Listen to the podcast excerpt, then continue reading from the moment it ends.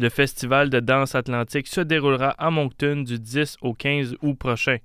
Hier se tenait le dévoilement de la programmation. Chantal Cadieux, organisatrice de l'événement, m'a mentionné que les spectacles seront à la fois à l'intérieur et à l'extérieur. Le festival veut aussi engager la population à expérimenter la différente culture de danse, tout en leur offrant la chance de voir une performance qui pourrait les influencer à se joindre à la danse.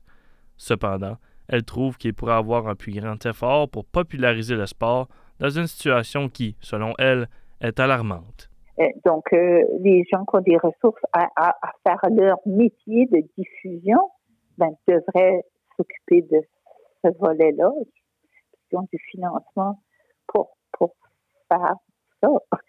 Nous, on, est plutôt des praticiens qui s'occupent de faire de la diffusion. Euh, correct que moi je le fais, mais je pense pas que les générations futures voudront avoir euh, trois, quatre dossiers importants comme ça. Hmm. Donc, euh, c'est un peu de mon côté un cri d'alarme, si tu veux. Là. Mm-hmm. Parce que s'il y avait une série de danses à Moncton annuellement, je, pense que j'arrêterais. Je me dirais OK, puis il y a quelqu'un qui va voir des choses puis qui fait un choix pour nous, puis qui nous présente des, des choses, mais il n'y a aucune série de danse à Moncton, c'est pas correct. Puis il y en a seulement une à Halifax dans les provinces atlantiques, il n'y en a pas à Terre-Neuve, il n'y en a pas à Lille, il n'y en a pas, tu sais. Ça fait qu'une série de danse à Halifax, puis elle a passé de huit shows à trois par année. Hmm. Parce qu'ils ont de la difficulté à, à, à, faire vivre leur festival. En vigueur depuis 2005, le festival veut pousser plus loin pour amener la fièvre de la danse dans les provinces de l'Atlantique. La meilleure solution, selon Chantal Cadieux, sensibiliser les diffuseurs et publiciser dans la région. Ben, on a une réunion d'affaires, hein.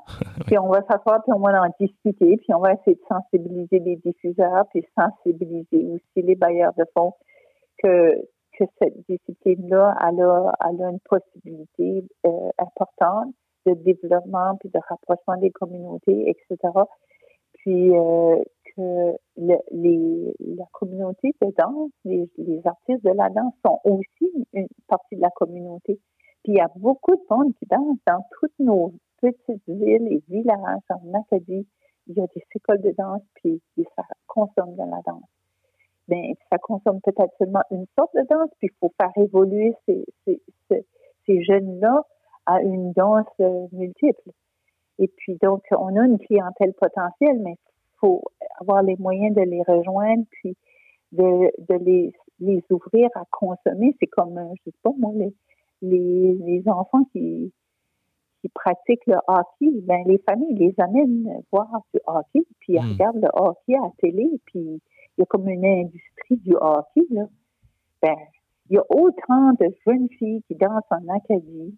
Je suis certaine que de petits garçons qui jouent au hockey.